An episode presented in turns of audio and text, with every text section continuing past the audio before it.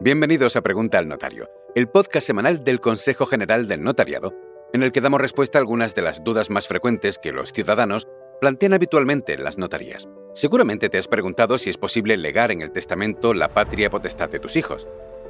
Es importante que sepas que en caso de fallecimiento o imposibilidad de algunos de los padres, la patria potestad, que podemos definir como el conjunto de derechos y obligaciones de los padres respecto de la persona y bienes de sus hijos menores o incapacitados, recae sobre el otro. En caso de que falten ambos padres o ninguno pueda ejercerla, es necesario acudir a otro sistema de guarda y protección, la tutela. Aunque el nombramiento de tutor corresponde al juez, los padres pueden designar a la persona que les gustaría que ocupase este cargo, así como excluir del mismo a quienes no quieran que lo ejerza.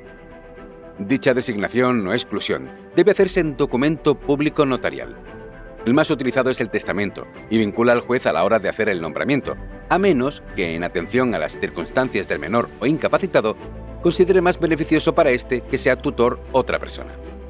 Esta previsión pueden hacerla ambos progenitores o uno solo, pero es importante saber que en el primer caso únicamente se aplicarán las disposiciones que sean complementarias entre sí, porque, en caso de contradicción, decide el juez.